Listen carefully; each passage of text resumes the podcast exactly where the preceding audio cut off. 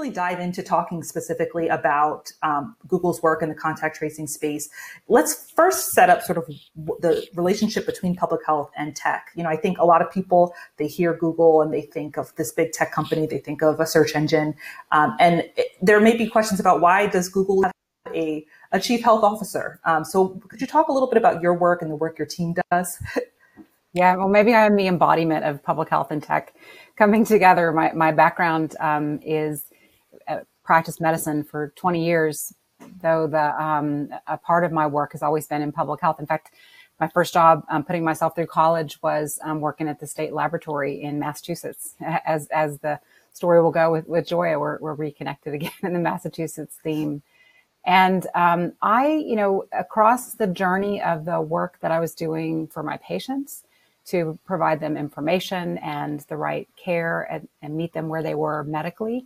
Translated into the work that I did when I was the health commissioner in New Orleans and uh, later when I had uh, other roles in public health practice, that um, really is about thinking of people and community in the context in which they live and, and how we provide the best information, the best resources, the best services that are culturally and linguistically appropriate, meet them where they are. And when the opportunity arose to to join the team at Google, I was really thrilled because one one of the things that I have learned across my journey is that having the right information at the right time can make all the difference in the world. It can literally save lives. And billions of people come to Google every day asking for information. And uh, so it is a, a tremendous opportunity to have that right information and those resources to people so that they can uh, make make good choices, so that they can have the right information, so that they can participate in their own health, but also in in the context of this historic pandemic, be a part of the broader health of the community, whether it's to flatten the curve or keep the curve flat as we go forward.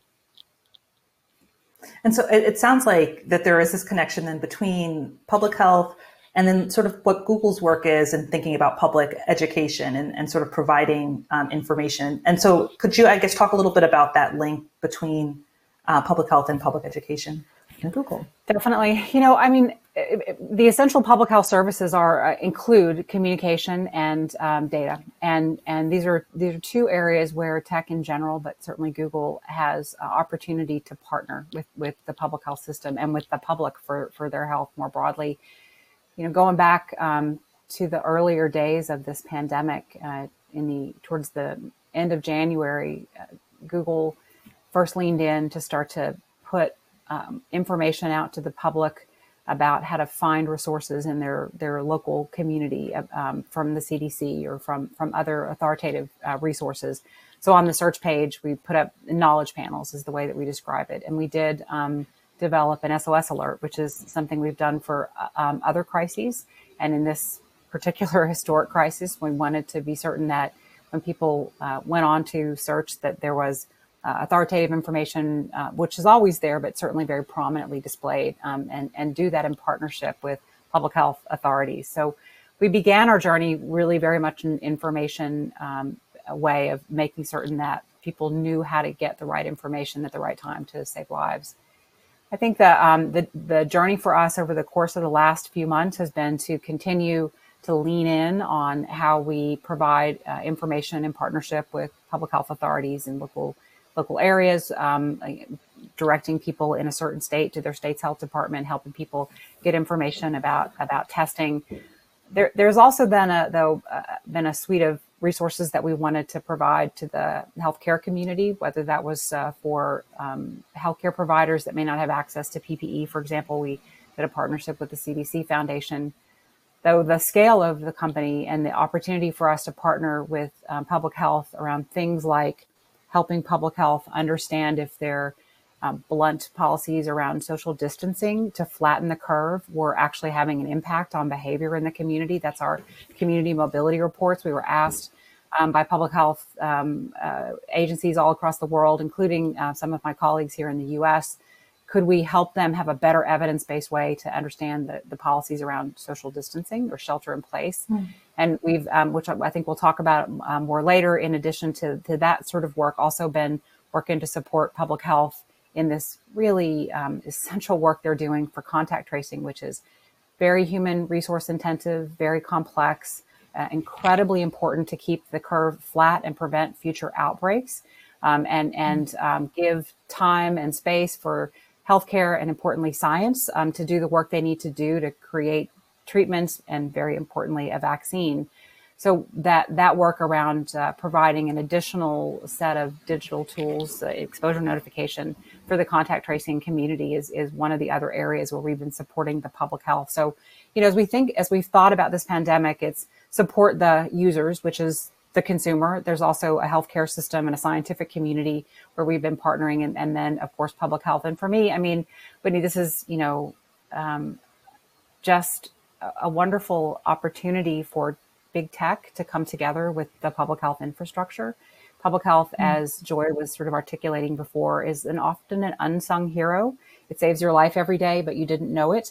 And um, uh, it is also a, a pretty under resourced part of our health infrastructure globally, but especially in the US. It's something I worked on a lot before I came to Google. And so the opportunity to partner and, and do as everything that we can as a company, and in this case of contact tracing in partnership with Apple, to create a very privacy promoting, useful, helpful product that is going to be a part of the bigger contact tracing is something that we feel really proud of and look forward to con- you know continuing to work with public health. In fact, we were on the phone this morning with a suite of public health um, groups from across the country, listening again to what would be uh, helpful, what questions that they have as we think about um, rolling out the, the, system.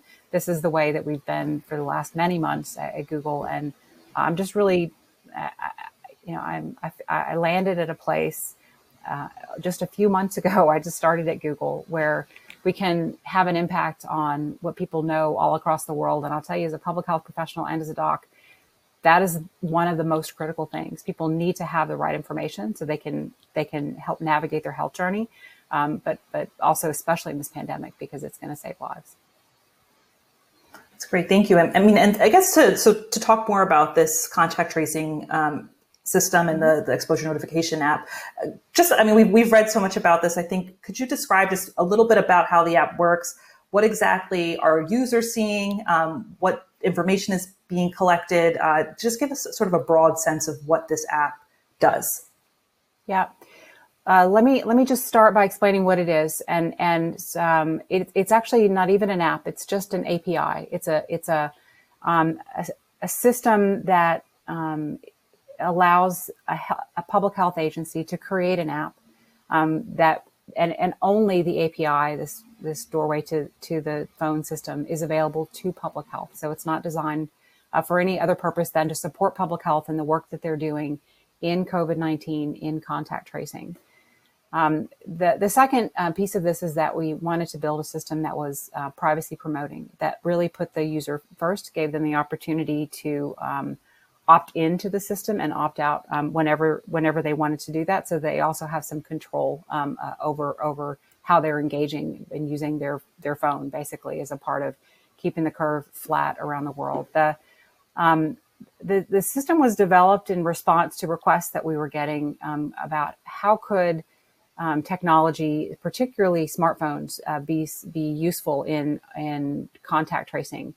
And as we, you know, th- thought this through and talked with public health experts and academics and, and privacy experts, it was pretty clear that obviously contact tracing is a complex endeavor that does require require human resources because there's a lot of very um, um, very particular things that you need to do in having conversations with with, with people as part of contact tracing.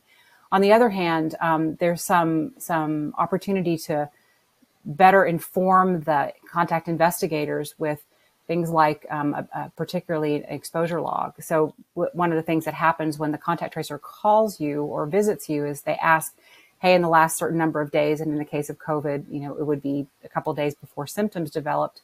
Can you, you know, tell us a story of what you what you've been involved in doing, and, and so that we can begin to think through where you might have been to the grocery or to church or um, what other activities and, and with whom you might have been into contact and there's some some amount of recall bias in that for all of us. Like we we we forget where we might have been, and there's also a, an amount of uh, anonymous contact. So there are times when we're out in the world on a bus or in a store, and um, we may have come into prolonged and close contact with someone and wouldn't know who they were. And so the augmentation that the exposure notification system provides is designed to fill in those gaps. And to and to mm-hmm. expedite um, the notification to public health of who has a positive test because the person would have notified. They trigger something that notifies public health, and then to fill in some of those gaps in the in the in the in the um, prior exposure. What it does not do is it does not use GPS or location to track people.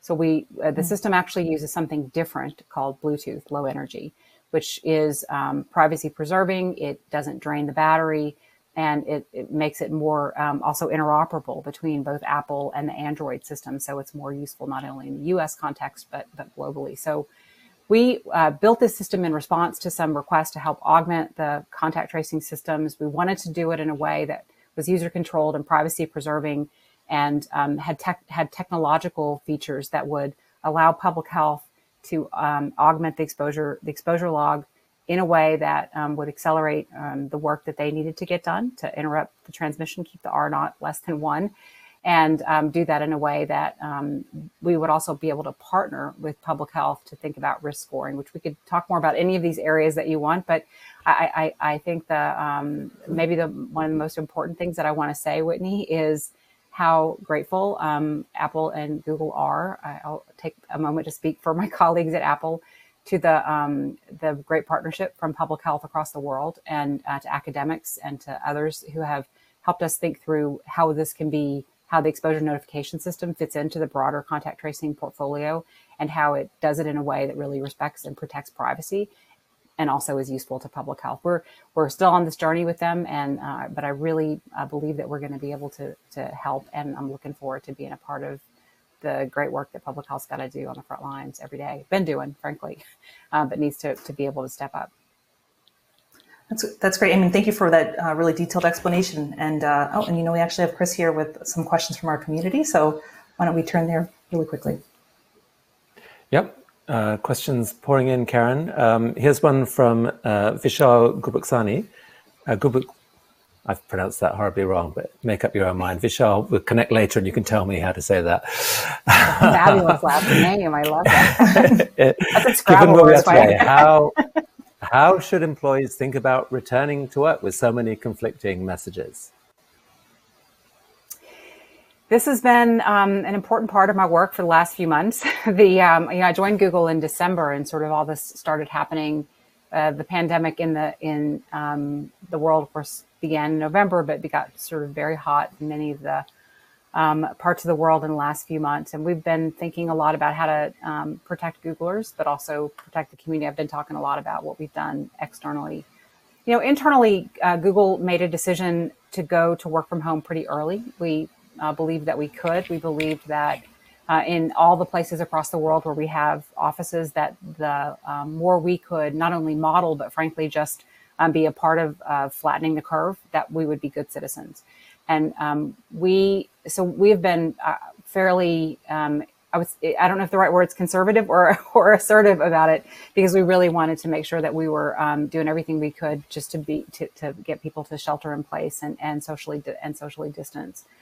A lot of other companies um, have been doing the same, and um, I, I, think the choices that people are making are going to be predicated on um, a whole array of factors: the, rates of local transmission, um, governmental expectations, the um, um, the ability to work from home, uh, the the individual characteristics of the workers themselves, how much risk they might have, or how much risk it would be for them to bring that back into their household if they have people living in their household who would be at increased risk from morbidity and mortality, from suffering and death from COVID. Um, so these are individual and and local uh, considerations. I think for us as a as a company, um, we want to, as, as, we've talked about publicly, we want to um, continue to be a part of um, the public health solution around uh, social distancing, and so that for us means continuing to uh, encourage work from home for our employees, and and really uh, only be in if it's if it's essential that people are in the workplace and we've we've uh, said publicly that we're going to be doing that for for many months to come. Now, here, here's one thing I do want to say, which is um, um, working from home has um, definite benefits, not only from for for the pandemic, but for some people, you know, time for trans for for um, commute, etc. I think there are we're already learning there are some some downsides, and there generic downsides, even just not from work from home, but school from home and just being at home, which is social isolation is real. It causes depression. It has physical impacts on people's bodies. There's science around this. So as as the world is weighing, um, um, mm. even beyond the pandemic, when we've achieved um, herd immunity because we've been able to vaccinate the world with a functioning vaccine that that, that cre- creates immunity. I think uh, probably a lot of workplaces are going to want to encourage work from home, but I just want us to also to remember that part of, of humanity is is community, and and so we'll have to uh, be thinking through mm. how we balance uh, those activities. And of course, there are huge swathes of the economy um, that can't work from home. Uh, we're, we're right. a lucky few who, who can. And speaking of which, um, here's a here's a question from Othel Kerr. Uh, vulnerable communities seem to be receiving a disproportionate amount of misinformation. What is Google doing to help make sure these communities are receiving accurate news rather than fake news? You know, uh, vulnerable communities is where I, I, have spent most of my career focused. Um, I, I, think w- many things that we've learned as a society in this pandemic uh, were things that we frankly should have known.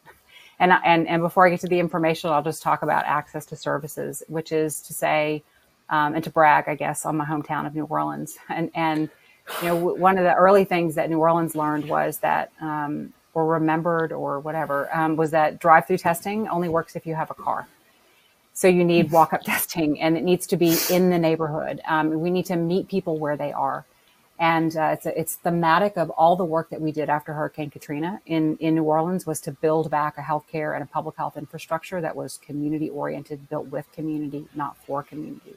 Of all the, the many things that I, I really do hope last from this pandemic, um, uh, one of them though is is that we're being much more conscious of building with and um, with especially vulnerable communities and, and building out policies and processes that are as inclusive as possible. For, um, for Google information, uh, we, we start with um, on the search platform, for example, um, adding up knowledge panels that we spend time making sure are linguistically and um, culturally appropriate. We, we tend to start uh, globally with um, global authoritative groups like the World Health Organization or the National Health Service or CDC, and then we begin to to to, to uh, build down to more focused jurisdictions. Um, on other platforms um, that we have, like YouTube, we've built out special channels um, where where we do because it's a platform and we can host um, content. We've we've partnered with creatives. We call them, I don't know, as a new, new thing for me because uh, I'm a doctor. but we partner with creatives and influencers who who whose reach resonates with communities. We have had particular programming, for example, for seniors, African Americans. So vulnerable takes on a lot of meaning for us globally and in the U.S. context. Our work is not done, uh, uh, and we certainly uh, every day are thinking about how we can do more to see that the information is accessible, um, accurate, um, and and also frankly interesting so that people want to engage. Yeah. All right thank you karen. I'll be back in a bit with some other questions. Thank you chris. And you know this is really wonderful talking about sort of more broadly where you see sort of tech and public health going and specifically talking about these vulnerable communities. And you know i think um, one thing, even just beyond Google, it, it, will be interesting to sort of hear your thoughts on where you see tech in general better serving um, public health. I mean, if there are spaces that you think, no matter which tech company we're talking about, um, we could all sort of come together to to better serve the community. Are, do you have any any thoughts on that? I could spend several hours talking to you about that. um, but maybe I'll, I'll, just start um, by saying that um, you know, I, I came to, to tech um, uh, through the through the pathway of direct patient care and public health service in local community, and I ended up um, in um, in a role in the federal government as the national coordinator for health IT, which uh, for my background uh, felt unusual to me. I'm just being honest, and, and I thought, well, I'm not really a tech person, but the secretary at the time said that's exactly why we need you because we need to apply tech. And and she had had the um, unfortunate um, experience of hearing me chirp about um, how public health needed more timely data to, to make better evidence-based policy on behalf of community and with community. This is a, a source mm-hmm. of frustration for me as a local public health officer that sometimes the data I was working on um, though great, was stale um, by the time I needed to make decisions about uh, chronic disease interventions or mental health or even uh, violence or intimate partner violence issues in my community. And so the, the desire to make data useful and accessible um, to support people and communities um, is something that's been burning in me for a long time. And what I have learned since I have um, been out in Silicon Valley is that that desire burns in um, the bellies of many people who work at Google and Apple and other companies that, and it's been really um, um, wonderful uh, to see uh, during this horrible time of the pandemic, uh, the uh, incredibly brilliant uh, engineering and programming and other minds at a company like Google turn their attention on how can we partner with consumers and with public health to do the right thing to, to bring the resources that we have to bear. And, and I say I could talk all day about it because I have many um, examples from the work that we have done at Google. Maybe I'll just um, uh, point out a couple. And one is to say that um, um we very early on wanted to find a, a, crisp way to, to help people understand what they could do to protect themselves and their community to get the to flatten the curve, get the R naught less than one, and just do the five work that our um, our teams uh, largely in marketing, but then everyone, a lot of other people weighed in, and it required massive amounts of talent to put that avail- make that available on our landing page on search, and then um, uh, fold it out more broadly. We did that in partnership with the World Health Organization, then the CDC, then with uh, countries all across the world to get simple messaging about staying home if, if you can and coughing into your elbow, washing your hands. These are basic public health messages that public health has um, been, uh, frankly, even in flu season, trying to, to get the word out. But it became um, the, the, resources at a company like a Google and the reach to billions is a it's a platform and a set of talents that aren't even the the, the technical computer vision kind of stuff that we would typically think about. Um, I, many other companies um, in, in Silicon Valley have weighed in in the same way. I think similarly, we've been thinking through how we can um, use tools like um, the um, community, community mobility reports. This is something a business factor like we have for restaurants. The, the you know engineers and scientists said, what if we applied that to to retail and and grocery stores and transportation to get a snapshot mm-hmm. in a community of whether people were using those those uh, areas less, whether people were adhering to local public health um, expectations, and and and sheltering in place and, and give that information not only to public health but to the public to help inspire them to be um, to do more for their community uh, as, as, well as for themselves so there has been um, I, I, think what i'm trying to say whitney is um, i think there's a natural marriage and and uh, covid has been an accelerant use case to demonstrate how that can work. And um, I, I, I, it is my uh, expectation that companies like google are um, who certainly for us it's in our dna to be involved in health um, we'll, we'll want to continue working on on this going forward because it's it's really um, not just good for what we need to get done in this pandemic, but public health and prevention are part and parcel of, of how we create opportunity and equity um, in in all communities across the world. So I'm passionate about the work of public health and very passionate about partnership. Can I just say one more thing, I, um, which is um, to say that one of the first things that I did um, before the pandemic started, uh, you know, I mentioned I just started in December, and, and in January I did a listening session with consumers about what they wanted, and and they said something uh, kind of similar to what you said, which which I just want to call out, and that is they wanted um, partnership, they wanted transparency, and they really felt like there was quite a lot that tech in general could do to help them on their health journey. Uh, but their their ask was that we did it in a transparent way and that we did it with uh, in, in, a partnered way with them. And so as we move out of the pandemic and we're thinking more about consumers, I want to carry some of this this spirit also of prevention and helpfulness and transparency um, and, and into the work that we're going to continue to do for people every day.